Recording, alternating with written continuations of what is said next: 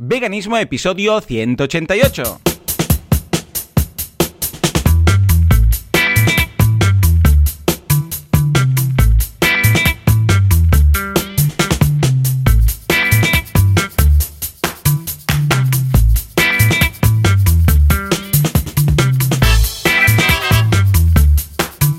Días a todo el mundo y bienvenidos un día más, una jornada más, un domingo más a Veganismo, el programa, el podcast en el que hablamos de cómo ser veganos sin morir en el intento. ¿Es posible? Sí, es factible. Bueno, ya veremos. En todo caso, ¿quién hace esto? Joseph de la Paz, que con este apellido vegano tenía que ser, de vitaminavegana.com y Joan Boluda, servidor de ustedes, director de la Academia de Cursos para Emprendedores, boluda.com. Hoy tenemos una tercera voz, pero antes vamos a comprobar que todo esté bien. Joseph, ¿todo bien al otro lado del Mediterráneo? Hey, buenos días. Sí, muy bien, todo muy bien, muy contento, con energía. Qué bien, qué bien. Eh, Me gusta. Bien, bien. Contento de estar aquí, contento de tener a Lucía una, una vez más en el podcast y contento de hablar contigo. ¿Qué tal pues tú, Joan? vamos a darle paso a Lucía porque la tenemos aquí también, calladita, pero con ganas de contar muchas cosas. Lucía, muy uh, buenos días. Muchísima. Hola, buenos días, chicos. ¿Qué tal? ¿Cómo va todo? ¿Cuánto tiempo? Madre mía. Oh. todo muy bien, todo muy bien. Pocas novedades, mucho trabajo. O sea que, bueno, como somos los activistas, sin parar. Efectivamente. Sí, sí, nos ocupamos, ¿no? Cuando tenemos eh, tiempo libre, lo ocupamos, ¿sí o no? Exacto. Eh, estoy muy contento, Lucía, porque estos días, eh, que ya lo comenté la semana pasada, estoy haciendo unos directos en Twitch. Twitch es una plataforma de vídeo en directo, como, como YouTube, para entendernos, pero potencia y tiene todo de herramientas para gamificar directos. ¿eh? Entonces tú empiezas a grabar ahí, le das al rec, te ve todo el mundo en ese momento y vas contando, vas contestando el chat y muy cuco, ¿vale? Y el caso es que, claro, somos unos 200 y pico cada, cada, en cada directo que están ahí hablando en el chat. Y siempre todo el mundo te dice, necesitas para hacer cosas en Twitch un un, moderador. Porque claro, si tienes, por ejemplo, que estar vigilando las preguntas, que no se te cuele nada, si entra alguien a hacer spam, no sé sé cuántos, alguien que esté ahí moderando que todo esté correcto, ¿no? Y el caso es que había uno, esto justo lo contaba la semana pasada, que, que es, vamos, Ricardo, desde aquí un abrazo, que se postuló para ser moderador y que lo está haciendo fantástico, un trabajo espléndido. Y resulta que después me di cuenta, porque me lo dijo básicamente pero me dijo él a través de correos, que es vegano. Y, ostras, me hizo tanta ilusión, tanta ilusión, y pensé lo que decíamos, ¿no? De, ostras, qué guay, se han, se han alineado los astros, ¿no? O sea que, mm, bueno, cuando estamos en comunidad vegana, pues siempre nos hace un poco más de ilusión, ¿no? O sea, ¿te conocía él a ti por el tema de, la academia? Sí, correcto. Me conoció por boluda.com, bueno, y por el podcast, y está suscrito a los cursos de hace mucho y tal. Y luego ya encontré algunos mails buscando, digo, a ver, a ver si habíamos intercambiado. Y sí, sí, sí. Y el caso es que luego se pasó pues aquí al, podcast de veganismo, también, vegano, de hace ya unos cuantos años. Y bueno, cuando me dijo lo de lo de ser moderador del canal, pues yo, o sea, había un muy buen feeling, muy guay, pero no, no lo había relacionado, porque además usaba otro nick, y claro, es muy difícil cuando se cambia el nick relacionar a una persona con la otra en cada red y tal. Y cuando me di cuenta de, quién era, y que ya nos había escrito, de hecho, en algún caso aquí en el feedback del, del podcast, pues, eh, claro, uní todos los conceptos y dije, hola, por si es fulanito. Y ahora tenemos un moderador vegano en los directos de Twitch. Que por cierto, gracias Juanca, esto no me lo que por cierto, eh, resulta que eh, yo te quería comentar que a ver si algún día Tú también haces algún directo, ahora que has entrado en el fantástico mundo de las ondas radiofónicas digitales eh, con tu podcast de hace ya un tiempo. A ver si algún día mm, pues te da por hacer algún directo, porque ahora que ya empiezas a controlar cuando estés muy cómoda en este medio, creo que un directo tiene algo especial. Sí, ya veremos, ¿no? No sé, yo lo de los directos me pone un poquito nerviosa todavía, ¿eh? Normal, Pero vamos poco a poco, ¿no? he esperado seis años. Mm, sí, sí. Yo desde que empecé hasta que he empezado a hacer directos han pasado seis años. O sea que aún tienes un poco de margen si quieres esperar. No tengo cinco. ¿Ves? Ahí está. Perfecto. Ah, ¿Un año ya del podcast? ¿Sí o qué? Eh, un año hará en diciembre. Empezamos en enero. ¿Cómo pasa el tiempo, no? bien. Madre mía, qué locura, qué locura. Y todo lo que habéis hecho, y todo lo que habéis ganado, y todo lo que se os está, se está hablando de, de vuestro podcast. Qué guay, qué guay. Bueno, Lucía, Cuéntanos, ¿cómo ha ido esta semana vegana y ya puestos estos tres meses que no te habíamos escuchado? ¿Alguna novedad? Pues no muchas novedades. Lo que os decía, no he hecho vacaciones, he estado aquí trabajando todo el veranito, pero bueno, yo siempre digo que no me quejo porque al final Barcelona es un lugar donde la gente viene, la gente del norte de Europa viene o venía a hacer vacaciones, con lo cual estoy en el sitio ideal para pasar el verano. O sea que muy bien, muy bien, todo muy bien Un poco cansada porque al final el, el- se nota, ¿no? Cuando, cuando no, no- no paras un poquito, pero bueno, no, todo muy bien. Ahí seguimos, a tope. Claro que sí. That's the spirit, my friend. Joseph, ¿alguna novedad vegana esta semana? Yo que ahora ya he regresado, que la semana pasada me pillaste en medio del bosque, pero esta semana ya Sí, estoy sí, aquí sí, en mi estudio. en eh, ambiente rural. Todavía Sí. recuerdo esta imagen idílica tú Ya con, los niños, con Laura Eh, y tal. Eh, No, ojo, bien, que Goku, bien. cada vez que ahora salimos Goku, a la sí, calle, sí. ah, se va al ascensor. Porque, bueno, Lucía, no sé si pudiste escuchar el de la semana pasada, Sí, pero que tanto. Goku, ah, pues eso, que Goku cuando, cuando está en, en la casa rural es feliz, pero en mayúsculas y, y, bueno, muchísimo. Feliz con, con Z de feliz que está. Y resulta que, que, claro, ahora cada vez que salimos a la calle, él va directo al ascensor, como quieren decir, venga, para el garaje, parking y casa rural, ¿no? Y, y claro, pobrecito, nos da una pena. Y claro, ahora Oh. vamos a tener que buscar alguna alternativa. Bueno, no podemos siempre ir de casa rural, pero algo de bosque. Mm. Sí, Claro. sí. Perdona, Joseph, que te cortaba. Dime, dime. Pues, eh, oye, eh, pues ir, ir- ir- ir- cambia Mataró por el bosque. eh, ya está. Ah, claro, estoy- pues mira, yo no había estoy pensando, pensado. eh, Mira, yo estoy en un pueblo y estoy pensando seriamente en, eh, en hacer un upgrade a, a- a Medio del bosque. vida Rollo al bosque. Sí, sí, porque he conocido gente por ahí que vive ¿Sí? literalmente entre árboles y en el bosque. Y bueno, me ha dado unas, unas ganas y a mis hijos. Tú mira que llegue el 4G para hacer el podcast. Y si llega, para allá. Ah, sí, bueno, y si no, me, me cojo la, la mochila, me hago una caminata, llego hasta una parte del río donde haya un poco Qué de guay. tal y lo hacemos, ¿no? Venga, satélite. Oye, te- lo que sí, sí, Hmm. sí, una, una novedad, una novedad eh, que no me no ocurre mucho, a mí no, no yo no soy mucho de, de- de nuevas recetas y tal, pero os voy a contar que esta semana eh, por primera vez en mi vida, yo solo, porque hasta ahora lo había hecho con, con Eden, que me ayudaba, y- o, o mis hijas, que me, me decían cómo había que hacerlo, pero esta vez he hecho un pastel Mm. de chocolate. Que, que, bueno, han habido, han habido hostias para ¿Sí o comer de lo bueno que Oh, estaba, oh, de lo bueno que estaba. Y me, sale- me ha salido tan bien que al cabo de dos días lo he vuelto a hacer. Lo he vuelto a hacer porque había demanda y segundo porque, bueno, uno, uno ya sabe que, que si no lo hacía, unos, unos ya se conoce a sí mismo, ¿no? Y sabía que si no lo volvía a hacer rápidamente me iba a olvidar como lo había hecho y tenía que volver a repetir, ¿no? Aquello de, de repeat para aprender. Claro.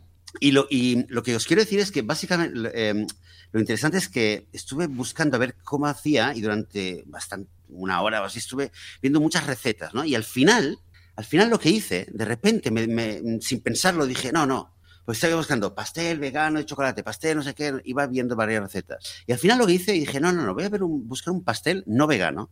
Y simplemente Mm. le voy a, le voy a, voy a hacer un pastel no vegano, pero que sea sin, sin lácteos, y lo que voy a hacer, lo voy a sustituir el, eh, lo voy a sus- sustituir eh, Lo que no sea por- vegano. Claro, claro, Ujú. le- le- solamente los huevos, que Vale. era lo único no vegano. Claro. Y como resulta también que el día que lo que estaba haciendo, estaba haciendo, preparando un hummus y yo muy alegremente me estaba cociendo mis garbanzos, eh, pues lo que hice fue usar el aquafaba, que Aquafaba. lo habíamos comentado. Y es que me, o sea, es que es, es el invento del siglo. Pues esto de la coafaba ya Es últimamente sale demasiado. ¿Qué del está pasando? siglo.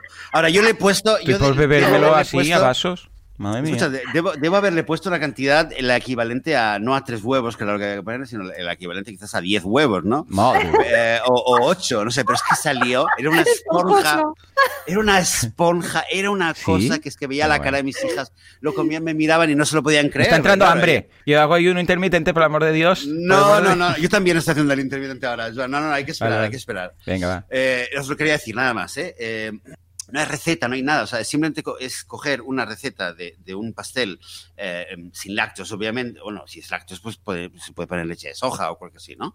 Pero el tema del huevo, en vez de buscar todo tipo de.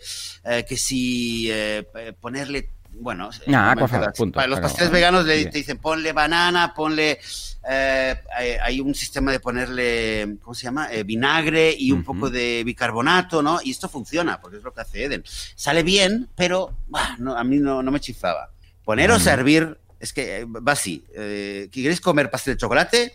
Os ponéis a hervir la noche de antes, ponéis garbanzos en remojo, os preparáis a hacer un buen hummus o una buena fabada o lo que queráis y cogéis el agua, la, la, la hervís bien para que sea un poquito espesa y lo ponéis en vez de los huevos y hacéis el pastel como lo ha hecho vuestra madre o vuestro padre, vuestro abuelo o vuestra abuela toda la vida y, ya está, y se acabó, y lo hacéis y de verdad que es que ha sido un, un sorpresón.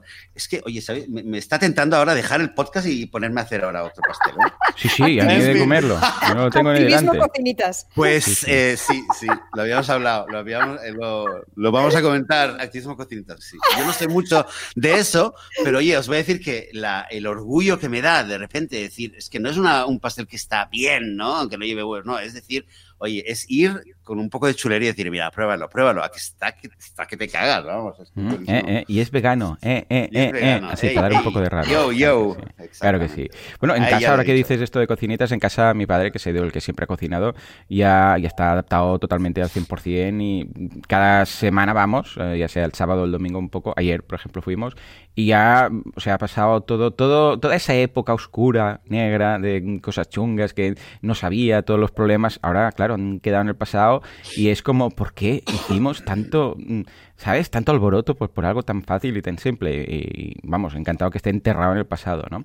Pues yo por mi parte, mira, simplemente ayer que nos fuimos a Barcelona a ver el Mago Pop, ¿vale? Porque todo el mundo, Mago Pop, Mago Pop, que es como el, mm, como el David Copperfield aquí, que tenemos aquí, ¿vale?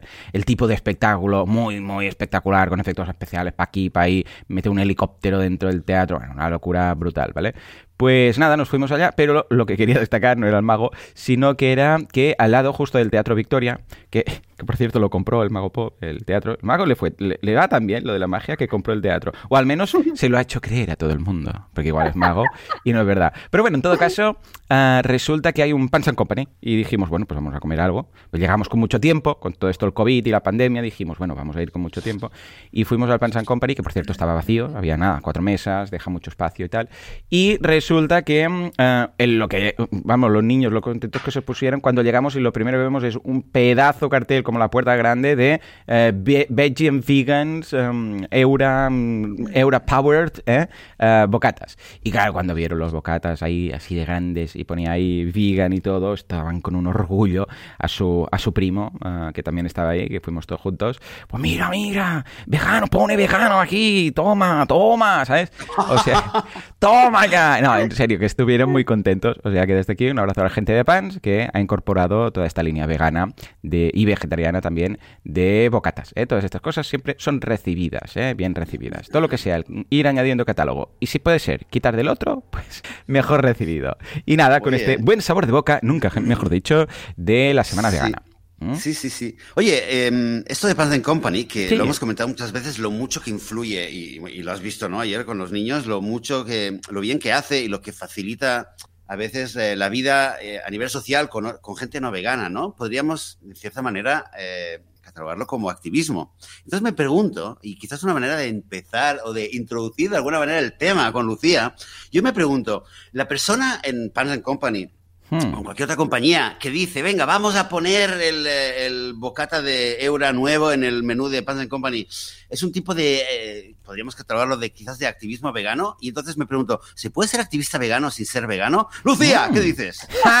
chan, chan, chan. Le has pasado la patata y a correr. Pregunta, fuera del guion, muy bien. Fuera del guion, totalmente. Muy bien, sí, totalmente. Eh, pienso que sí, que se puede hacer activismo vegano sin ser vegano, siendo aliado vegano. De hecho, es una de las cosas que, de las que yo estoy convencida, que muchas veces tenemos aliados veganos, aliados del veganismo, aliados de los animales, que no son veganos, pero que hacen un enorme trabajo por los animales. De hecho, yo tengo en, las asociaciones donde yo colaboro, eh, tengo muchísimas compañeras y compañeros que no son veganos y sin embargo cambian las cosas día a día eh, eh, desde, desde, lo más, desde lo más grande, ¿no? Por los animales. O sea que, obviamente, creo que sí. O sea, un sí rotundo, Joseph. Oh, qué guay. Sí, sí. De hecho, solo por conocer alguno. No lo había pensado antes, pero está, estoy totalmente está guay, Está guay. Pues de eso nos vienes a hablar, ¿verdad, Lucía? De activismo vegano y de si todo vale. bueno, evidentemente muchos pensaréis, a ver, a ver, todo, todo, cuando una frase o una pregunta tiene la palabra todo es muy peligrosa, ¿no?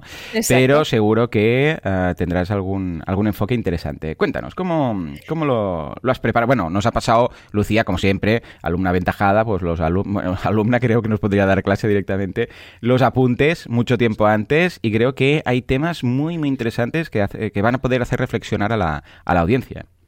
Sí, bueno, he preparado mucha cosa, igual no nos da tiempo de comentar todo, pero pues fíjate, eh, Joan, lo de todo, cuando hay todo en una frase, ¿no? Yo mm. cuando empecé, que era muy inocente y muy, bueno, pues eso, ¿no? Pues un poco naif, yo pensaba que todo lo que hiciésemos por los animales sumaba. Tenía esa, lo pensaba, lo pensaba de verdad, decía, mira, aunque sea, pues de algo servirá, ¿no? Aunque, aunque no lo vea muy claro y tal, por algún motivo, ¿no? Como comentaremos luego, pero de algo servirá, ¿no?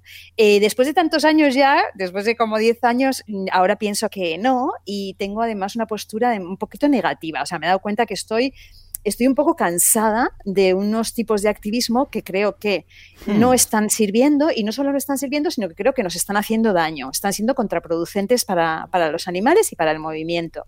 Y de ahí viene el haberos propuesto hacer este, este episodio porque realmente creo que cuantos más somos, cuanto más veganos somos y cuanto más, eh, bueno, más, más visible ¿no? el movimiento, también hay como más gente que se dedica a lo que mi madre llamaba ocurrencias, ¿no? Que es decir cualquier cosa que te pasa por la cabeza sin tener ningún tipo de estrategia detrás.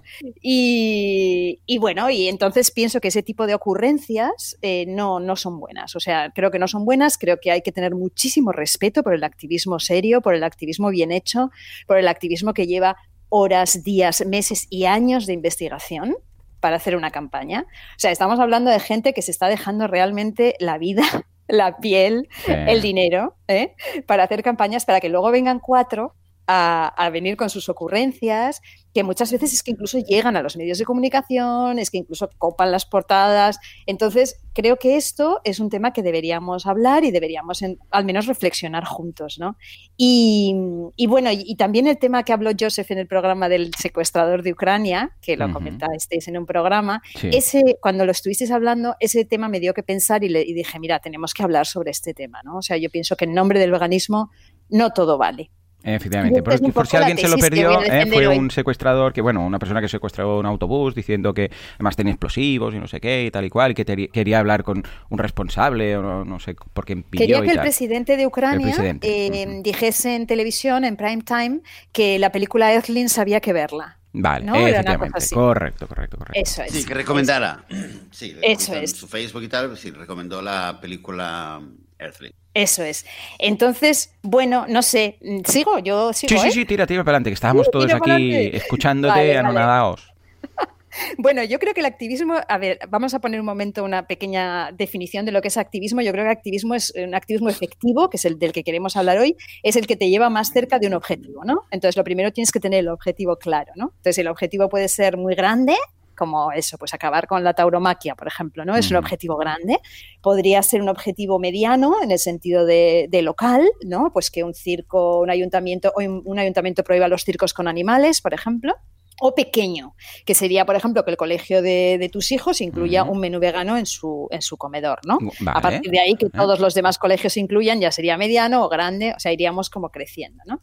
Entonces, además de, acercarnos a nuestros objetivos, también deberíamos ser capaces de medir si ese, ese mm, eh, activismo está teniendo efectos secundarios o daños colaterales, ¿no? Mm. A ver, no podemos ser inocentes en el sentido de que todo lo que hacemos tiene efectos secundarios, o sea, está claro, ¿no? Nunca vamos a todo lo que hacemos desde que nos levantamos. Lo que decimos que si no te vas a vivir al bosque ahí, no sé, te tapas con hojas, algo afectarás seguro. Exacto, incluso, incluso ahí, ¿no? Incluso en el bosque. O sea, la, única forma de no afectar yo creo que es muerto. Y muerto también, porque las cenizas también afectan. Dios mío, claro, o sea que tampoco vamos a... Es verdad, ¿no? O sea, las mm. cosas son complejas. Yo siempre intento a nuestros oyentes hacerles ver que hablamos de cosas complejas, no hablamos de cosas simples aquí. Hablamos de cosas muy grandes. Entonces, todo está lleno de grises, ¿no? No son blancos y negros.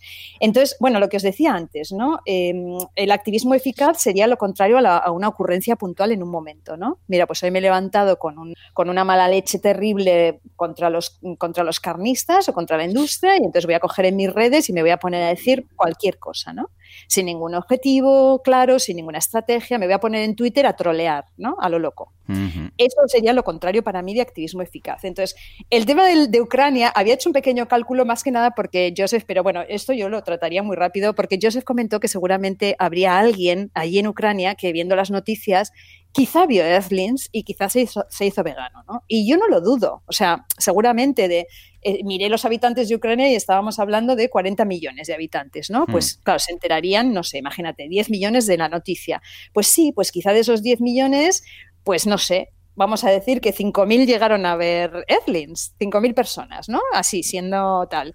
Y 1.000 dijeron, mira, pues oye, tenía razón este tío secuestrador, me voy a hacer vegano, ¿no? Pero es que todo el resto, los 9 millones 900 tal, están pensando que somos unos locos marcianos, que se nos va la cabeza de no comer carne y, o sea, esto no puede ser más contraproducente. O sea, no puede ser más contraproducente que nos relaciones con, los, perdón, que nos relacionen con ese tipo de personas, ¿no? Entonces, em, bueno, es, ya os digo, es un, es un cálculo, pues ha sido un cálculo así un poco burdo, pero como para poner, como para ponerle números a esto, ¿no? Y realmente, de verdad que tenemos mucha responsabilidad los veganos con lo que decimos y lo que expresamos. O sea, mm. es verdad que representamos a, de alguna manera, o sea, tampoco quiero poner toda la responsabilidad en la gente, ¿eh? porque al final nos cansamos y, pero es verdad que somos un poco la vanguardia de un movimiento y, estamos haciendo las cosas un poco mal. Eh, tenemos muy mala fama, somos de los colectivos que peor fama tienen a nivel global y cuando sales de la burbuja y empiezas a leer y a escuchar por ahí y empiezas a ver medios de comunicación generalistas, las cosas que escriben sobre nosotros, claro, hay mucho de la industria intentando combatirnos, ¿eh? Claro que sí, está claro, nos van a ridiculizar lo que haga falta, pero si encima les damos argumentos, es como que ya la tormenta perfecta, ¿no? Me cae un poco y decís algo. Tú, das argumentos a. Sí, sí, totalmente. Sí, sí, sí, yo, te, diría, yo, te, diría, un par de cosas eh, sobre lo que has. te comentaría un par de cosas sobre lo que has dicho. En primer lugar, hablas. Claro, has hablado de los objetivos, ¿no? Em, y lo que quizás un poco he hecho en falta cuando hablas de que bueno, hay objetivos grandes como terminar con la tauromaquia o algo mediano o algo pequeño. Em, pienso que también hay que tener en cuenta que hay como Hola, ¿estás ahí? Sí, sí, estamos en ah, también. oía, un ruido, oía un ruido de fondo, no sabía qué era. Vale, entonces, entonces, si hay... Eh, Hola. Que sí, que sí. Que estamos aquí. Perdona, perdona, estoy oyendo voces como de eco. Oh my God. ¿Estás escuchando voces? ¿Qué te dicen? ¿Qué son algo estilo? No, voces... no, me estoy yendo a mí mismo al hablar. Vegan power. Con el audio. Vegan de verdad, de verdad. Is ¿eh? the way. Es el déficit de B12. Claro. No, no. Vegan is the way. No, estoy oyendo, estoy oyendo, ahora me doy cuenta de lo que es como un, un eco distorsionado de la propia voz que tengo yo de, internet. Esto solo pasa a los veganos. Repito, repito, esto lo vamos a tener que editar. Ok, yo lo que te quería comentar, Lucía, es que Em, si hablamos de los objetivos, es verdad que tenemos objetivos grandes como terminar con la toromaquia o algo local o más pequeño, pero siempre hay un objetivo em, mayor, el objetivo, por decirlo de alguna manera, si hablamos de veganismo, que es la liberación animal. Y, creo que o sea, ultimativamente ese sería el, parámetro que tendríamos que tener en cuenta. Eso en primer lugar. y lo segundo, creo que en cierto modo es imposible calcular las consecuencias que puede tener alguna acción o algún proyecto activista que hagamos. O sea, incluso si me hago, si me pongo de abogado del diablo, ¿vale? Y es el momento de decir que, mm, por favor, que nadie secuestre ningún autobús, no estoy a favor de secuestrar autobuses, ni aviones, ni, usar violencia, ¿vale? Pero si nos ponemos a coger, si cogemos este ejemplo, eh, como habías dicho, de 40 millones, quizás 10 millones de ucranianos escuchan la noticia y a lo mejor mm, mil se hacen veganos, ¿no? Pero claro, dices, es que habrá 9.999.000 que se van a quedar pensando, estos veganos son unos locos. Pero también podemos pensar que el señor este no se identificó como vegano cuando dieron la noticia, decían un activista por los derechos animales, que ya suena diferente, porque en general la gente dice derechos animales, pues la gente se, siente sí, cómoda con el término. Y en segundo lugar, em, podríamos decir que la gente al final esto lo olvida, porque todo el mundo olvida las noticias que no le tocan, lo olvidan y al cabo de un mes, cuando viene alguien y le dice, hey, ¿quieres probar un bocadillo vegano? La gente no lo relaciona con el secuestrador. Eh, en tercer lugar, podríamos decir que basta con que después de una semana salga una noticia de que hay una familia vegana que su hijo está desnutrido para que ahí sí que hagan shaming los medios de comunicación a los veganos y ese sea el verdadero daño que, nos hacen. Y en cuarto lugar, podríamos decir que a lo mejor entre esos mil veganos ucranianos nuevos, a lo mejor hay un Gary Yurovsky o una Lucía Arana que luego va a veganizar media Ucrania y entonces nos vale la pena. O sea que es muy difícil, es muy difícil también. Lo digo porque todo, ¿Me entendéis, no? O sea, hacer un poquito de tomarlo en perspectiva. Ahora, te voy a decir una cosa. Me, no me cuesta tanto, no sé por qué, ¿eh? me preocupa un poco, pero no me cuesta tanto defender a ese secuestrador ucraniano, que al fin y al cabo amenazó con bomba, pero no, no, no usó violencia. Eh, y sí que, sí que pienso que es mucho más nocivo, como has dicho tú, el, el, vegano o vegana que sale con sus ocurrencias por la mañana y se pone a trolear. Porque creo que es, ahí sí que hay un impacto mucho más negativo, porque ahí sí que es un impacto que ataca directamente a las personas. Y cuando tú sales y te pones en Twitter o en Facebook y empiezas a atacar a gente, y esto lo he visto en mucha gente, por desgracia, eso sí que quizás afectas no a, no a 9 millones de ucranianos, pero afectas a tres personas que te conocen en Facebook, esas personas no te van a olvidar. Y esas personas sí que se van a hacer, se van a hacer eh, Te estás olvidando de la gente del autobús, ¿eh? Claro, eso es lo, es lo primero que pensé yo y que es lo que comenté en su momento. Imagínate que, yo qué sé, mm, estás en casa, te enteras que ha pasado esto y tienes ahí la familia. Claro, es que mm, te puedes morir del susto. Joseph, es que no, no, hay por dónde cogerlo, perdóname. O sea, no. Sí, bueno, a ver, a ver, un momento, disclaimer. Joseph está haciendo, ya lo ha, ya lo anunciado antes de decir nada, de, de abogado del diablo. Porque Ay, aquí no. estamos todos bastante de acuerdo, ¿vale? Entonces, está bien que Joseph de este punto, también, también. Yo no veo Sí, a estoy Joseph Intentando eh, iluminar el lado oscuro. haciendo esto, pero para que haya un poco más de, de diálogo aquí. Si no sería, no, todo no vale, nos vamos para casa, ¿no? Pero, lo- Pero, entiendo, chicos, entiendo lo que dices. No, no, o sea, no, es que no puede ser, es que Mm. no hay diálogo con un señor que secuestra un autobús, perdonadme, o sea, yo entiendo la- el ejercicio que hace Joseph, lo entiendo porque yo también soy muy así, ¿eh? de hacer ejercicios mentales, ¿no? Como de pensarlo, pensar un, un poco más allá, me encanta, ya lo sabéis, pero no, o sea, ha secuestrado un autobús, hay gente que ha tenido miedo a morir. Mm. Es que estamos hablando de algo muy, muy heavy. Nos hace mucho daño, chicos. No hay parte buena en este tema. O sea, para mí aquí no hay, o sea, no hay, para mí aquí no hay grises en este caso. No, no, para mí tampoco, evidentemente, pero mm, es lo que comentaba Joseph, ¿no? De, de- de dar este punto para que realmente digamos... Bueno, eh, de hecho es lo que pensé yo en su momento, o sea, pensé, es que aún, no que me pase a mí, que pase y, y en ese autobús esté, yo sé, mi mujer o mis hijos. Claro, es que no es que lo pases mal, es que alguien con problemas de salud puede morirse, no por estar en el autobús o también en el autobús, o por estar en casa y saber que tienes la familia secuestrada, un tío que dice que, que tiene explosivos, ¿sabes? Es muy heavy. Joseph, ¿qué te ha pasado?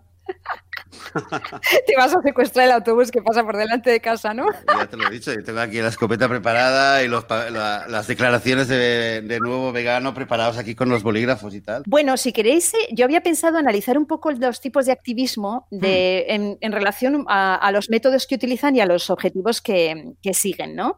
Entonces, hay uno que es el, digamos, el que nosotros más conocemos, el más habitual, que es el activismo que destapa el horror, ¿no? Y este es el que hacen la mayoría de las asociaciones, pues desde los fotógrafos como, como Tras los Muros o Joan MacArthur, que por cierto pondremos los enlaces luego, os mandaré todos los enlaces, el activismo informativo que hace pues Anónimos for the Voiceless con el Cubo de la Verdad, todos estos activismos, el de las vigilias en los mataderos, eh, el activismo que han hecho ahora, por ejemplo, Million Dollar Vegan con, con el Quintemos las pandemias del menú, o la Fundación Franz Weber con la Por comer animales. A ver, todo este tipo de activismo lo que busca es informar. Y es lo que os decía antes, ¿no? Que son, mm, que son campañas que realmente llevan mucho trabajo, mucha investigación previa, mucho analizar la situación. Oye, con la pandemia vamos a hacer una campaña en la que pongamos de manifiesto porque las enfermedades zoonóticas, porque maltratar a los animales nos vuelve a los humanos. O sea, son campañas que llevan como de verdad mucho trabajo detrás, ¿no? Y, y muchos, muchos fondos también. O sea, trabajo, trabajo dinero y todo tipo de, de medios, ¿no? Y cada vez hay menos las acciones directas que antes se hacían más, de liberar animales directamente en las granjas. Y, y las acciones directas que se están haciendo ahora, que se está haciendo, por ejemplo, Meet the Victims o los, las vigilias en los, en los mataderos, son también más a título informativo. O sea, no llegan allí y se ponen a sacar animales, aunque también se hace, pero que más hacen es intentar poner a la gente las imágenes para que todo el mundo vea lo que, lo que está pasando, destapar el horror, como decía, ¿no? Y en este caso, uh, yo quería mencionar que es un tipo de activismo a veces controvertido también a nivel social, porque hay varios, hay varios derechos que, recogidos, derechos recogidos en normativa, que están, digamos, eh, en conflicto, ¿vale? Uh -huh. Porque, claro, por una parte está eh, el derecho a la libertad de expresión, que es ponerte delante de un matadero con tus pancartas o o hacer una, una quedada en algún sitio y, y, mostrar tú, lo que tú quieres mostrar y la, libertad de información, ¿no? De grabar, por ejemplo, en, un, en una granja pero también el derecho a la, propiedad, a la, propiedad privada. O sea, ese señor de la granja eh, estás en su propiedad, de manera que también él tiene derecho a que tú no entres ahí, ¿no? Y luego el derecho al bienestar animal, que es otro derecho que también hay que tener en cuenta. Entonces, son varios derechos que están como en conflicto y entonces depende de qué, en qué parte de la sociedad estés, vas a empatizar con el animal, con el activista o con el ganadero. O sea, son, son formas de, de activismo un poco controvertidas.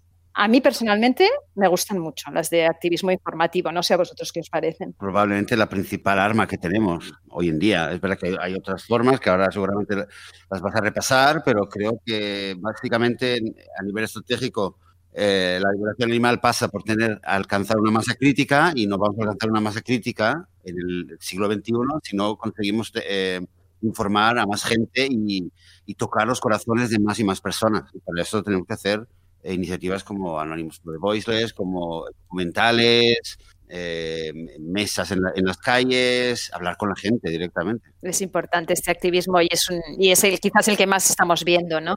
Luego yo había puesto uno que era el activismo cocinitas, que es lo que hace Joseph cuando, cuando hace sus bizcochos con agua, aquafaba, hmm. que, que, sería, bueno, las acciones destinadas a presentar la comida vegana como una alternativa deliciosa, sana y medioambiental, medioambientalmente respetuosa, ¿no? Entonces, desde luego va más allá de hacer recetas en el sentido de que hay, eh, hay asociaciones que trabajan directamente en este sentido, por ejemplo, Probec, la alemana Probec, eh, lleva muchísimos años trabajando por, llevar el veganismo a todas partes, son los que organizan la Veggie World, ¿vale? La feria que, conocemos y que nos gusta tanto, ¿no? En este caso hay... Se oye mal, ¿verdad? No, bien, bien. Sí, hay, mucho escepticismo sobre este tipo de veganismo, sobre todo en, los veganos de la pureza. Yo creo que es, es, importante el debate interno y yo aquí voy a tocar un punto que, siempre tocáis vosotros también y que es que hay mucho debate en si es bueno que haya Magnum vegano o que haya McDonald's vegano. ¿no? Yo no sé otra manera cómo vamos a veganizar el mundo si no es así. O sea, no se me ocurre en mi cabeza, es incapaz de pensar otra manera que no sea la parte de la crisis climática y que no podamos ni, cultivar alimentos y entonces vamos a ser todos veganos, pero es que vamos a estar eh, directamente en guerra, va a ser horrible. Esa es la forma que yo veo de veganizar el mundo a lo, por las bravas. O la otra manera es que es metiéndonos en, el, en el circuito, en el sistema. Entonces me encantaría si vosotros veis una tercera vía, porque yo sinceramente no la veo. Entonces, no sé, no sé cómo lo veis. Ya no.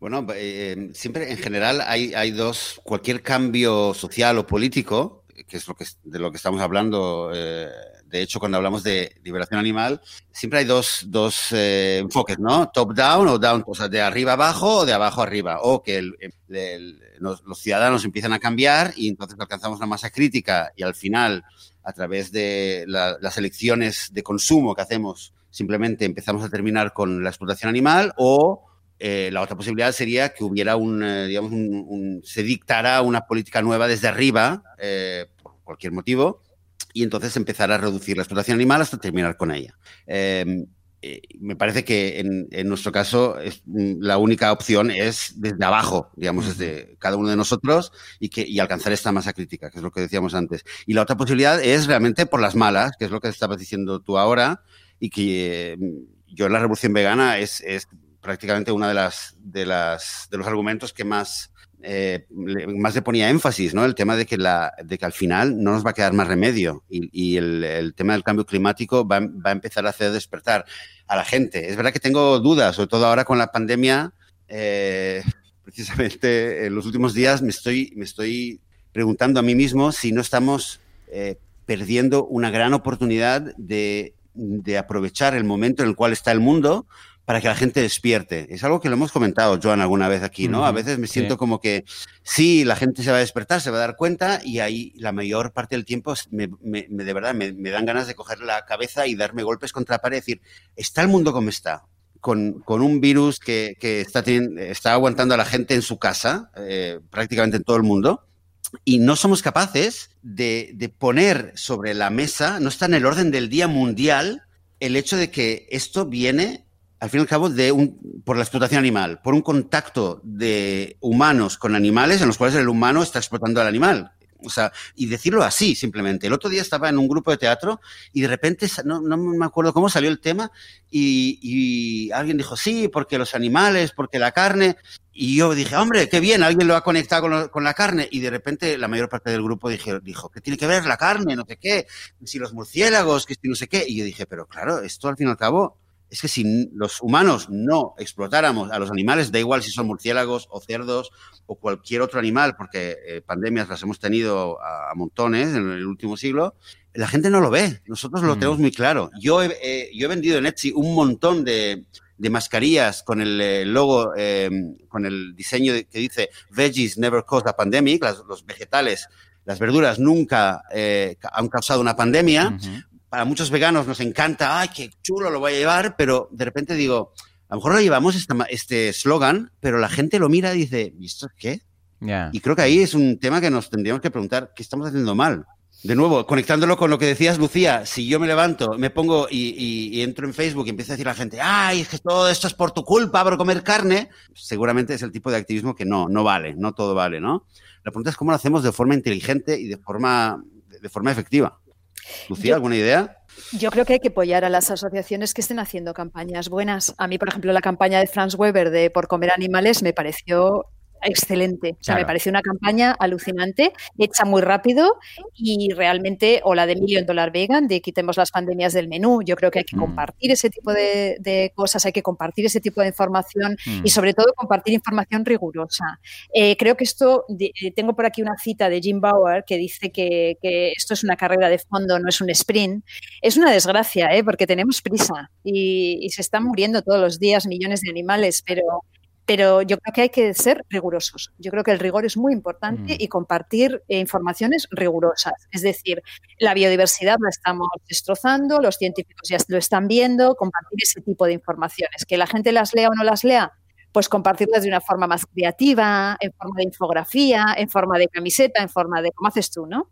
En forma de mascarilla yo pienso que, que, es la manera, informar, informar, informar, informar, o sea, combatir la desinformación de la otra parte que es dueña de los medios de comunicación, que es dueña de, de todo, es dueña del mundo, compartir esa desinformación con nuestra narrativa y meter nuestra narrativa en los medios, pero nuestra narrativa tiene que ser seria, porque si no perdemos credibilidad. Y entonces es cuando nos vuelve como un boomerang y es, estamos en los medios, pero ¿a qué precio? Precisamente esto no me había, no, no me había llegado, ¿eh? no me había pasado por el radar y lo acabo de encontrar ahora, lo estoy viendo. Vamos a poner una, también una, un, un enlace, enlace, en las notas del programa. Sí, por comer vale, en general, animales. Vale, sí, lo estoy viendo ahora. Eh, ok, parece muy interesante, lo voy a sí. mirar luego más. Sí, mejor sí, es una maravilla. Lo compartimos, vale. Y mira, y eso me va, me va a dar paso para hablar del siguiente tipo de activismo, que es mm. uno de mis favoritos máximos, que es el activismo político, eh, o el de hacer lobby, ¿no? Lobby en cuanto a, pues eso, ¿no? Hacer presión a, los, eh, a las personas que tienen, que toman las decisiones para conseguir avances claros y avances desde el punto de vista legislativo, normativo y demás para los animales, ¿no? Entonces, bueno, es, muy desconocido este tipo de activismo, pero la Fundación Franz Weber, por ejemplo, lo realiza muchísimo. Eh, es, eh, no tiene tanto glamour ¿no? como, las fotos que, salen cuando hacemos un cubo de la verdad. Esas fotos realmente son, son muy impactantes y son preciosas, ¿no? a mí me encantan, pero eh, es como hacer desde dentro, ¿no? A trabajar desde dentro para cambiar las cosas a favor de los animales. Entonces, lo que ocurre en este activismo es que las victorias suelen tardar, pero cuando se consiguen suelen ser duraderas y son las que consiguen que, bueno, pues que hoy en día los, pues, no sé, los transportes ya no puedan durar no sé cuántas horas, los animales tengan que tener una serie de metros. A ver, a ver, ahora mismo habrá gente diciendo bienestarismo asqueroso, abolición, libera, liberación animal. Vale, no vamos a hablar de ese tema porque tenéis dos capítulos, creo, al respecto. Eh, eh, yo quiero poner en la mesa lo que es este tipo de activismo. ¿no? Hay un libro de Rubén Pérez que se llama Activismo Eficaz, que os pondré también el enlace, y él cuenta de una forma muy práctica y comprensible éxitos que ha conseguido en el terreno político en Galicia, que es su comunidad autónoma, entonces cuenta campañas. ¿no? Entonces, una de las cosas que dice en el libro, que a mí me ha parecido muy interesante personalmente, es que, por ejemplo, las, las peticiones de las plataformas tipo Change, las firmas, son muy efectivas. Cuando tú estás haciendo una campaña y le vas al político de turno, al municipio de turno, con no sé cuántas miles de firmas, ahí tienes, un, tienes una autoridad moral para negociar. Entonces, cuando veáis una campaña que os parece de interés, que tiene una petición en Change, eh, firmadla. Es mm. verdad que, si se roban los datos, bueno, mira, nuestros datos ya, yo no sé dónde estarán, pero obviamente más nos roba los datos la, aplicación esa de ponerse cara de viejo y todo el mundo se hizo, se puso cara de viejo. O sea que, no sé, ¿no? Em, escribir cartas eh, a los medios de comunicación, hacer publicaciones en las redes sociales, mm, sumarse a las campañas que estén llevando a cabo otras organizaciones y que os parezcan serias. ¿no? Estas, mm. estas campañas obviamente tienen que estar muy bien hechas, son muy rigurosas, las suelen hacer operadores jurídicos. Y, por ejemplo, hay un ejemplo que me gustó mucho en el libro que habla de Decathlon, la empresa Decathlon que vendía collares de estos de pinchos para perros y de, descargas eléctricas. Hmm. Y entonces hubo una petición de firmas y se consiguió un, gran apoyo, pero la empresa no retiró el producto. Decathlon no retiró los collares, por hmm. cierto, boicot desde aquí. Hmm. Entonces, sin embargo, gracias a esa misma campaña, se consiguió que la Ley de Bienestar Animal de Galicia incluyera la prohibición de usar collares de ah, pinchos y collares de tal, como aquí en Barcelona también está prohibido por la ordenanza municipal.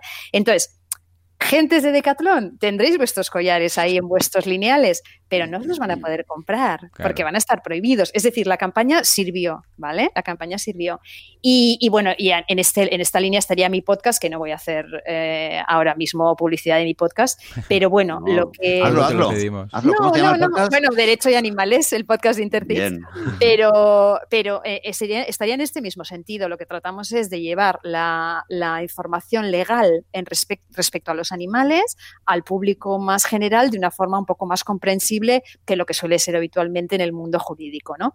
Entonces, lo que os querría pedir aquí es mm. que cuando la gente vea, por ejemplo, sentencias de maltrato animal, cuando la gente vea si no quieren hacer el esfuerzo de entender todo el trabajo que hay detrás de cambiar unas leyes en un país, o sea, si la gente no quiere eh, meterse ahí, porque entiendo que es un mundo complejo y la gente no tiene tiempo, lo que sí me gustaría es que dejen de soltar exabruptos en las redes sociales diciendo que es una mierda, que las leyes no sirven para nada, que porque realmente no ayuda, desmotiva mucho y por favor que dejen trabajar a las personas que están trabajando. ¿Sabéis? O sea, yo creo que un activismo muy eficaz es no hacer nada también a veces. O sea, a, ver, cállate. esto, esto es la frase, ¿eh? A ver, ¿a qué te refieres? Hombre, me refiero a que lo que decía, hemos dicho un par de veces ya hoy, o sea, meterte en las redes sociales a trolear y a soltar abruptos y a decir y a insultar. Ah, bueno, vale, vale, que para hacer algo mejor no hacer nada, vale, vale. O sea, hay una frase muy buena que dice que es más importante lo que sale de tu boca que lo que entra mm. en ella. O mm. sea, de verdad, a veces no es tan importante lo que te hayas comido ese día, pero lo que estés diciendo, lo que estés, lo que estés esparciendo por el mundo Sí. Pues te diría que es más importante lo que, lo que, donde teclean tus dedos de lo que sale de tu boca, porque básicamente es, lo que estamos hablando. Yo creo que hay dos, hay, en eso que estás diciendo, hay, dos, yo lo dividiría en dos posibilidades, porque una cosa es el troll eh, o el vegano que, por ejemplo, escucha el episodio ciento no sé cuánto del podcast veganismo, escucha el rant de Joan y dice, hostia, y se le contagia el, rant, y entra, y claro, no se controla, y entra en Facebook, en Twitter o lo que sea, y empieza a trolear y a atacar y a insultar ¿no? Digamos que esto pasa. Alguna vez nos ha pasado a todos en mayor o menor medida y lo entendemos, pero creo que está bastante claro que efectivo no es ayudar a los animales, no ayuda. pero yo creo que ahora mismo has tocado otra cosa que es casi te diría que peor, que es aquel vegano, aquella vegana que está en Facebook, está en, una red social o en un foro eh, no virtual, o lo que sea, y de repente eh, aparece una campaña o alguien comenta una campaña, por ejemplo, donde se están recogiendo firmas para, qué sé yo, para, puede ser mejorar la situación de las gallinas de no sé qué, o para prohibir la pesca entre las 3 y las 4 de la tarde, qué sé yo, algún tipo de limitación a la explotación animal, está claro que no es el objetivo final, pero es algo, ¿no? Entonces sale esta persona y empieza a despotricar, ah, eso es una mierda, y esto bienestarista, y esto no hace nada, y claro, y entonces eso es un troleo dirigido no a, un carnista que está comiendo carne, que, también hace daño, sino está dirigido a un vegano o una vegana que es activista, que está luchando, que está dedicando su tiempo, su, vida, sus mejores años, su, mejor intención a intentar hacer algo, que puede hacerlo mejor o peor, pero esto es no, es, no solo que no es activismo, es desactivismo, porque está desactivando. Totalmente Hmm. Afortunadamente, la mayor parte de esta gente tiene bastante resiliencia y lo aguanta y, ya ha aprendido a, no a no ser influenciado por estas cosas, pero, pero en algunos casos también desanima. Eh, casos como el de Gary Yourofsky, que un buen día, después de 10 años, se, se, quemó, porque también lo criticaban muchísimo, se quemó por, por varios motivos, pero esto ocurre. Mucha gente en cierto momento necesita parar porque desgasta mucho. Y si encima viene la gente que está en tu propio barco y te empieza a tirar por, por detrás, o sea, tú estás atacando, intentando ganar un centímetro más por los animales, de nuevo, lo puedes hacer mejor o peor, pero te vienen de, detrás y no solo que no te ayudan, sino que encima te están tirando piedras y ya dices, ostras, ya no puedo más. Eso es lo que, esto para mí es, el, lo peor de todo, ¿eh? el, desactivismo, el, troleo desactivista, hmm. porque porque bueno, porque el efecto es, que es peor, es peor. Y ahí creo que es lo que dices tú, es mejor no hacer nada que, que, ponerse así. Yo, yo, te voy a decir una cosa, yo, mira, me lo voy a replantear. El tema de las firmas siempre he sido muy escéptico, no suelo entrar a firmar porque en general no creo mucho en eso, porque creo que en general los políticos pueden ver 100.000 firmas, pero luego eh, los políticos saben y sabemos todos que la, la memoria política de los ciudadanos es muy, muy corta y al fin y al cabo eh, yo creo que influye poco en los en, en, las decisiones de eh, cuando un político sopesa qué le conviene hacer, incluso por propio interés, para ser reelegido, yo creo que esto le influye poco, ¿vale? Pero bueno, quizás es algo que me lo, me lo debería replantear y, siempre lo voy a mantener abierto.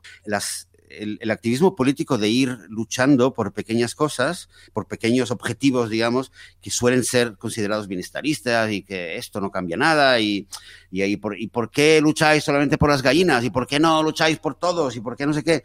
Yo lo entiendo y yo también a veces me lo planteo, pero os voy a comentar una noticia de, que, que, salió hace, hace unos días, hace una semana aquí en Israel. Eh, aquí también hay mucho activismo eh, digamos, político eh, a nivel de la regulación con, de la industria ganadera, ¿no? Y, yo reconozco que muchas veces veo, veo estas campañas y veo los informes sobre lo que hacen y también me cuesta, porque a veces veo que están luchando mucho y haciendo campañas en contra de los, de, los respecto a las gallinas con, ¿cómo se llaman? Los... Eh, en, las jaulas de batería, ¿no? exacto, las jaulas de batería, que aquí es, es aquí por lo menos es, desgraciadamente es, la norma. Qué pena. Y se está, lucha, se está luchando mucho y veo gente que conozco, porque es la misma organización en la cual eh, hago charlas en los colegios, bueno, hacía charlas en los colegios, porque ahora no hay muchas.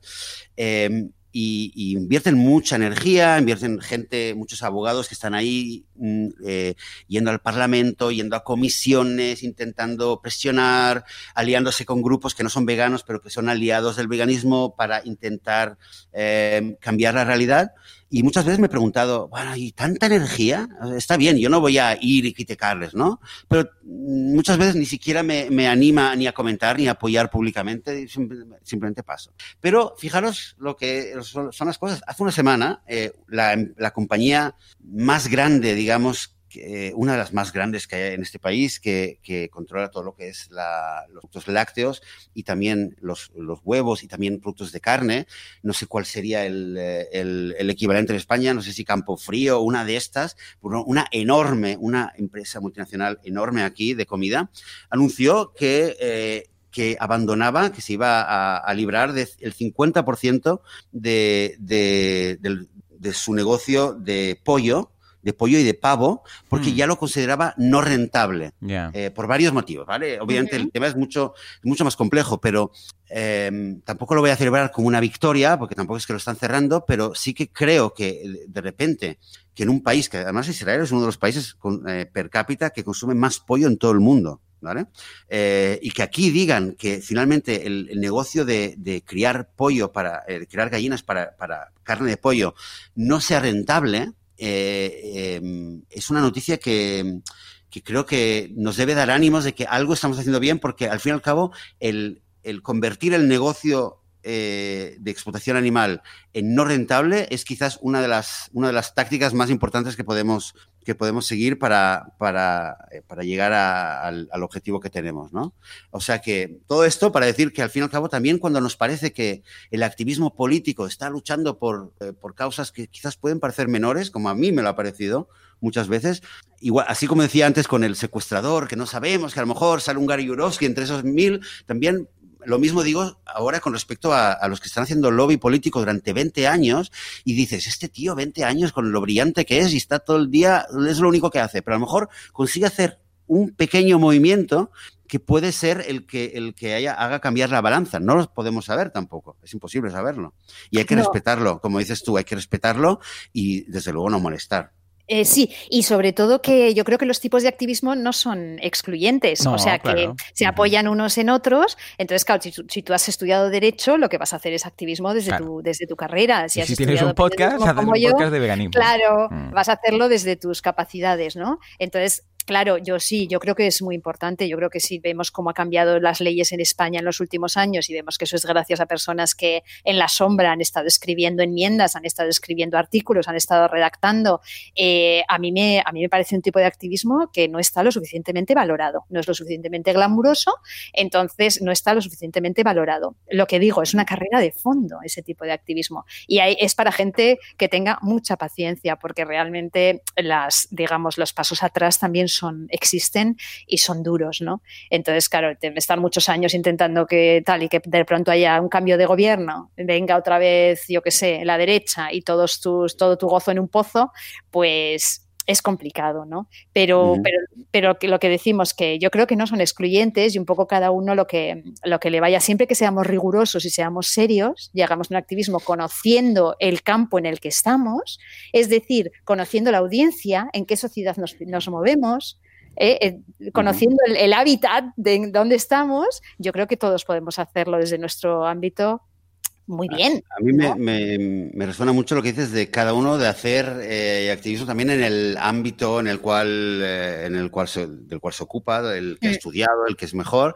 Entonces, mm. te quería hacer una pregunta. Yo, yo que mm, doy clases de español, eh, dime si lo hago bien. Cuando me viene un alumno y me dice, hey, how do you say meat in Spanish? Yo le digo, cadáver animal, ¿no? Entonces así estoy, estoy influyendo, ¿no? ¿Lo hago bien?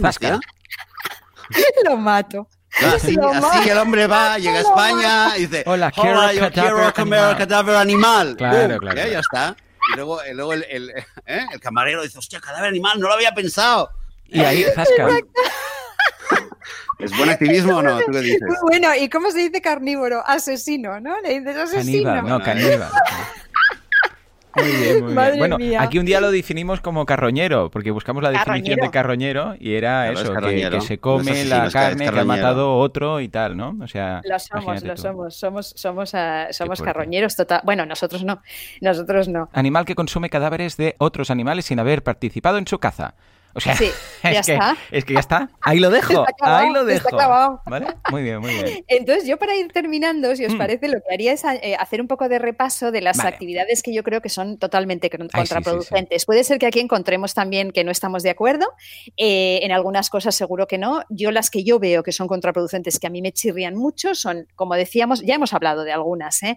pero aquellas que no conocen a quién están hablando, con lo cual todo el mensaje se malinterpreta y va, eh, se utiliza en, contra. Eh, el primero, bueno, secuestrar un autobús, obviamente lo encuentro horrible. Eh, todo lo que sean luchas de egos también en el movimiento animalista me parece completamente contraproducente. Intentar llevarse una campaña o intentar desacreditar la campaña de otro, porque a veces lo que decía Joseph, que era desactivar, desactivante, no solamente viene de un rant legítimo, ¿no? Como el que, el que estoy teniendo yo un poco hoy, ¿no? Que es un tema que que me me preocupa mucho, sino viene muchas veces de una lucha de egos, ¿no? De esto no lo ha sacado mi asociación, con lo cual voy a ir a ver si los desacredito, ¿no? Em, luego, por ejemplo, una cosa que hacen en Alemania, que la encuentro horrible, a ver qué opináis, es entrar en un restaurante donde la gente está comiendo carne, en uno de estos tipo asado argentino, y entrar con pancartas y empezar a decir, pues eso, ¿no? Que carne es asesinato, entrar con fotos de animales cuando la gente está comiendo, allí en plena, en plena comida o plena cena. Lo encuentro horrible. Ah, luego hacer un asado en medio de la calle con algo que parece un perro de verdad. En esto igual a vosotros también lo veis de otra manera. Eh, la conocéis esta campaña, ¿verdad? Sí, yo la he visto. Bueno, he visto fotos de, de, sí, vale. Eh, ¿Por qué me parece contraproducente? Me parece contraproducente porque es invasiva. Entonces, claro, yo, yo a veces voy tapando mi muro de, Facebook porque hay cosas que no quiero ver. Entonces, yo, quiero, yo creo que la gente tiene que elegir lo que puede y lo que no puede ver. Entonces, eh, hacer este tipo de cosa en medio de la calle creo que puede dañar la sensibilidad. O sea, para mí, dañar la sensibilidad no es activismo efectivo. Que es verdad que a mí me daña la sensibilidad ver, ver los pollos asados en el pollo al last. Claro, pero estamos hablando de activismo efectivo, ¿eh? No olvidemos. O sea, a mí como campaña me puede parecer muy creativa, de lo que estoy hablando es de si es buena o no. Ah, luego, insultar en redes sociales, decir que la gente que come carne son asesinos, cualquier tipo de acción que no muestre empatía con las personas, y aquí voy a tocar un punto delicado, yo lo sé, pero, por ejemplo, hay estudios, hay muchos estudios que han mostrado que en las zonas donde hay mataderos también hay muchas, eh, mucho más altas tasas de alcoholismo, de suicidios, de consumo de drogas, por ejemplo. Y yo sé que ha habido recientemente una polémica eh, hmm. en cuanto a, porque por ejemplo Million Dollar Vegan sacó un, o alguien sacó un informe sobre la gente que hace el sexado de pollos o los mataderos de pollo, o cómo hmm. funciona la vida en el matadero. Yo eh, considero que si no es compasiva con todas, incluidas las humanas, no es mi revolución. O sea, esto lo dejo aquí como eslogan. Yo no hago diferencias. A mí ahí voy, estoy mucho con Colin Patrick Goodrow, que la conozco a través de Joseph. La compasión no hace límites, la, amabilidad no pone eh, buenos y malos. Eh, yo pienso que la gente que está en los mataderos son víctimas, unas víctimas del sistema. Ya sé que habrá gente que esté pensando, pueden elegir lo que sea. Yo mm, no lo mm. veo así. Yo pienso que alguien que está, que está criminalizando a las personas que están metidas en ese, en ese, en ese sistema eh, en lugar de ayudar y buscar alternativas, pienso que no es activismo eficaz. Mm. Ah, yo recuerdo un programa que me frapó bastante, que era, creo que era uno de estos llamado testimonios o algo así, no me acuerdo, ¿vale? Y era el caso, porque, a ver, habrá de todo, ¿eh? De lo que dices tú, de, gente que, sí que efectivamente será más víctima o gente que pues, le da igual o que tiene más empatía o menos, pero era alguien que quedó traumatizado porque durante un tiempo le contrataba el ayuntamiento para cazar a palomas y matarlas.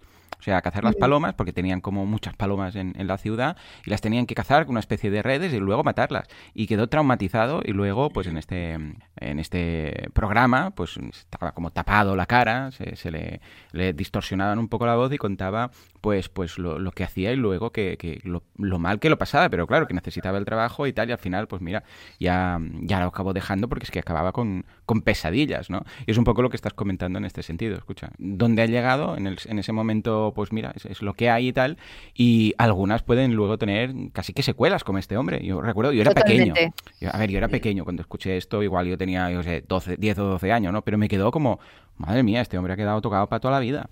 Repito, yo eh, eh, estoy hablando de activismo, o sea, cómo ve el resto de la mm. sociedad, la sociedad no claro, la sociedad, cuando nosotros insultamos a las personas que trabajan en una, en una esto de pollos. O sea, que había un mm. informe en el que les ponían dodotis o pañales para que no tuvieran que ir al baño. O sea, estamos hablando de una persona que está matando no sé cuántos pollos al minuto con un dodotis puesto.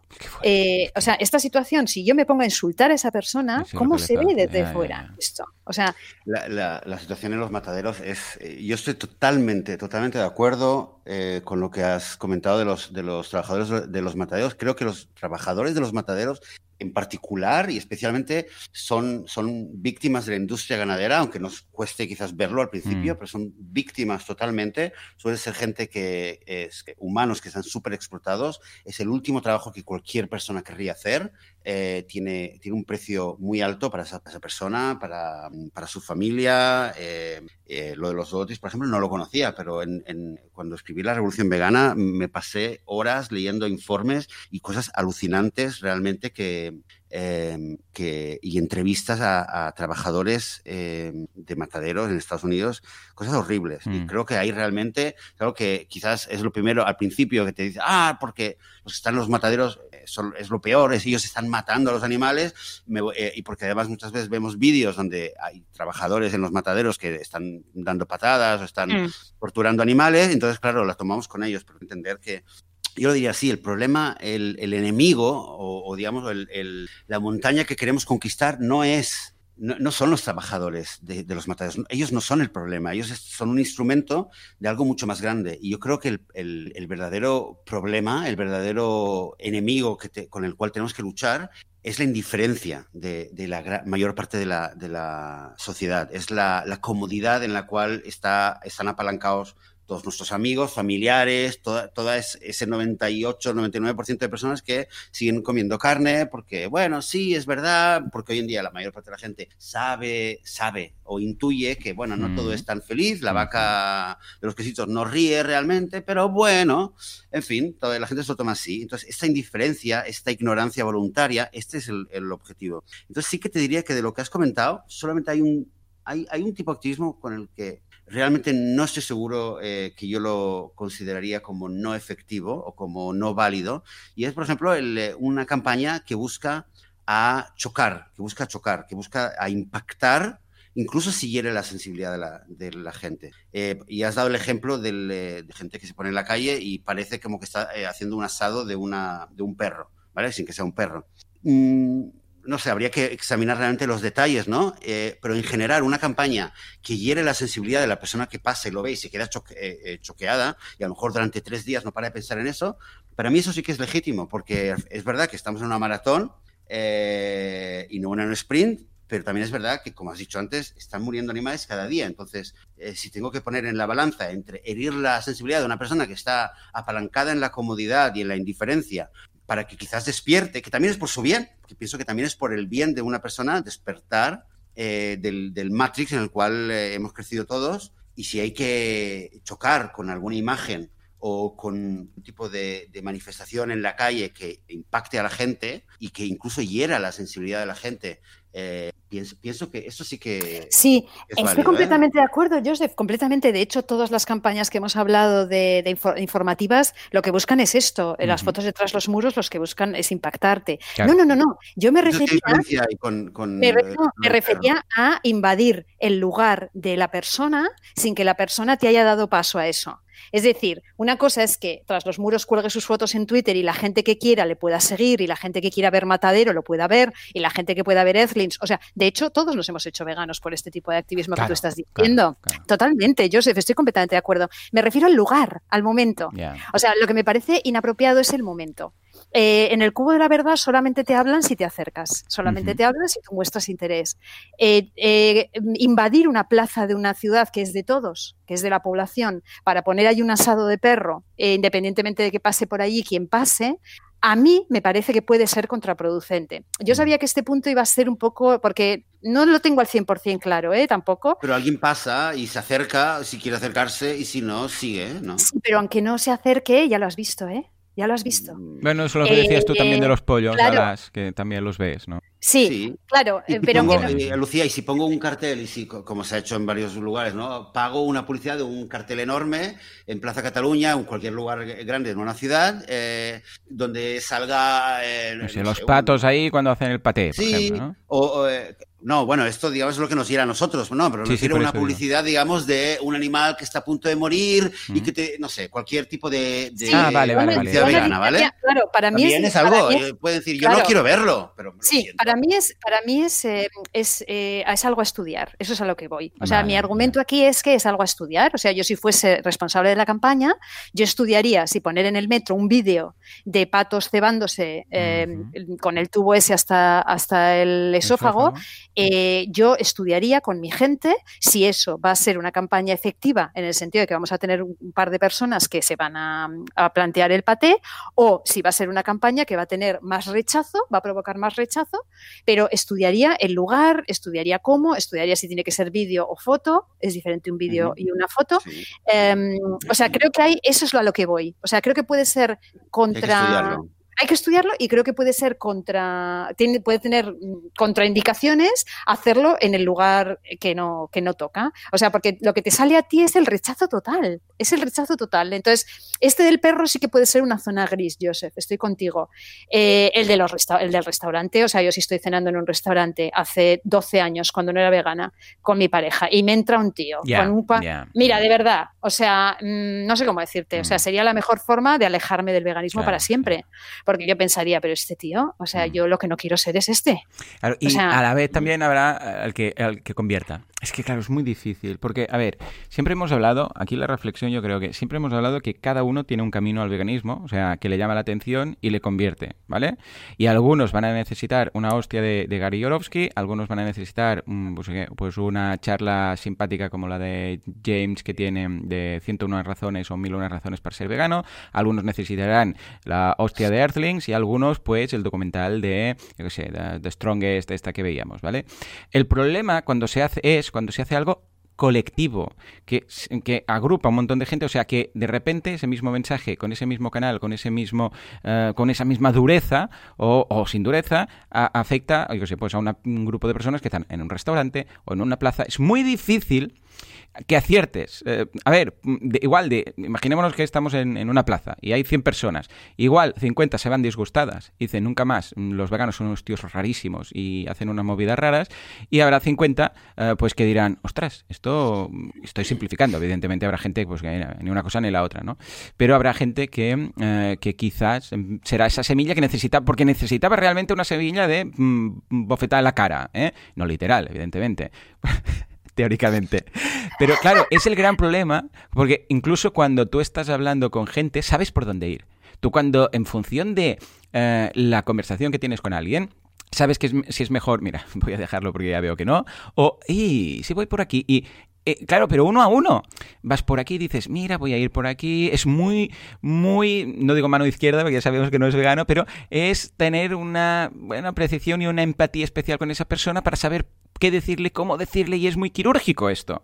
Claro, y estamos hablando de una persona. A veces, cuando esto mismo, esta conversación pasa en una, en una mesa, aquí tú ya estás perdiendo, porque dices, uy, depende de si digo esto, esta persona sé que la voy a poder convencer, pero tengo esta otra aquí que va a decir que no sé qué. Pues imagínate si esto mismo es con un mensaje que ya no sabes ni cómo es el receptor y además es global en una, por ejemplo, en una plaza, en un metro, donde sea, claro. Entonces, ¿qué va a ocurrir aquí? Pues que va a rascar, va a rascar, como las naves espaciales en las pelis, cuando pasan justo por la caverna y se escapan, siempre rascan un poco por algún lado, ¿no? Pues esto es lo mismo.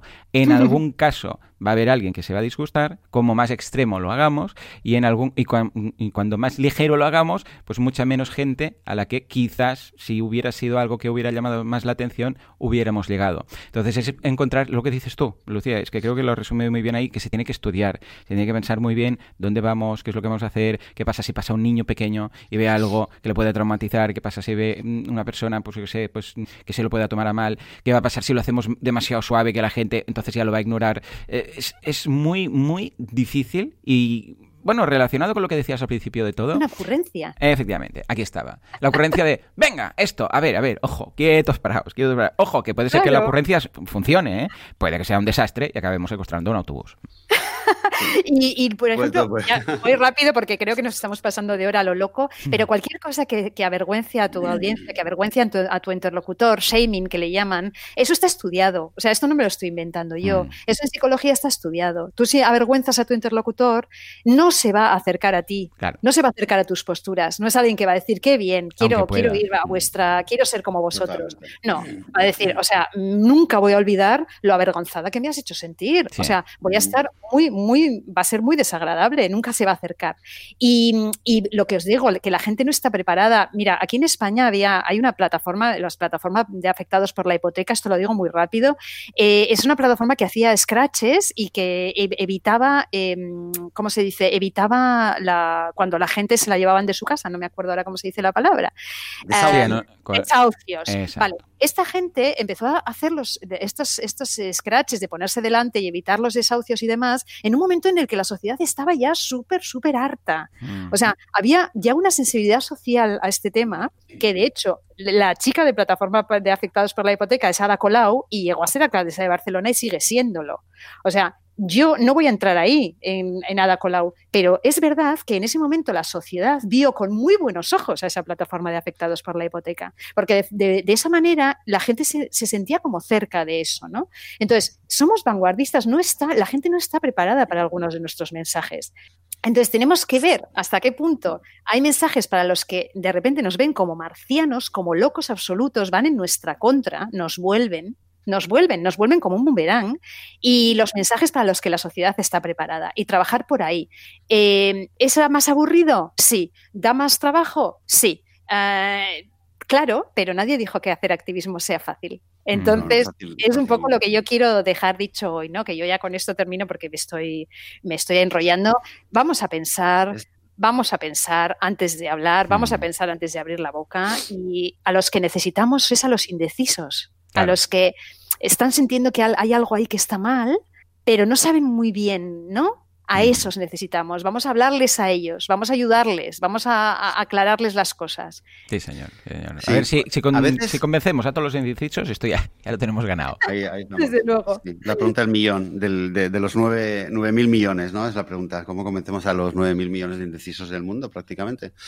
Em, el tema del timing que has comentado con el ejemplo de los desahucios en, Barcelona y Ada Colau, es precisamente lo que cuando leí esto, que lo escribiste en las notas del programa, eh, es lo que me hizo pensar realmente en que quizás no estamos, cómo no estamos aprovechando el momento actual en el mundo con la pandemia y, el tema de, los virus zoonóticos. De hecho, antes de mirado, eh, Joan, tú que eres, estás como, estarás como pez en el agua hmm. eh, con el tema de Google Trends, pero hmm. he buscado zoonotic en inglés, ¿vale?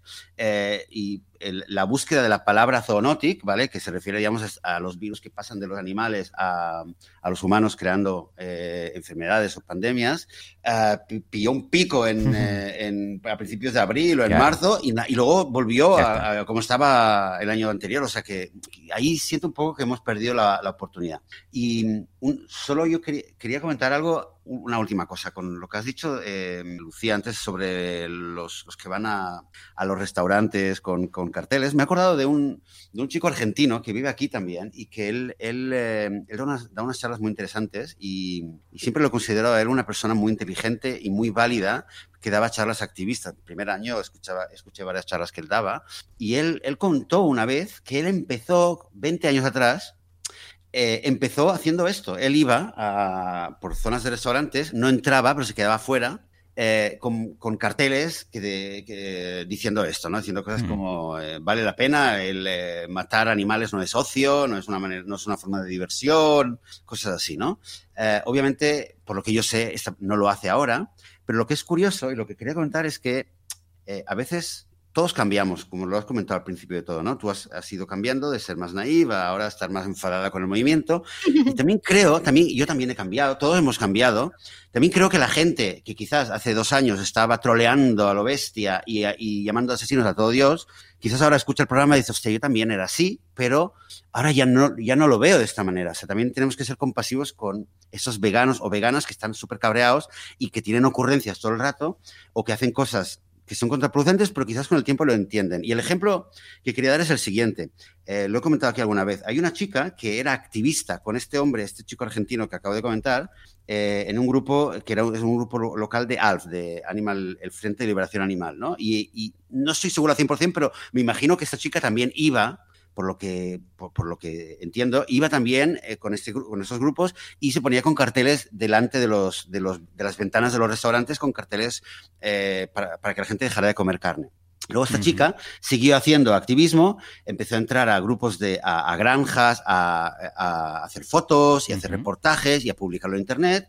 Y esta chica acabó participando en, eh, hace varios años en Gran Hermano, en Israel.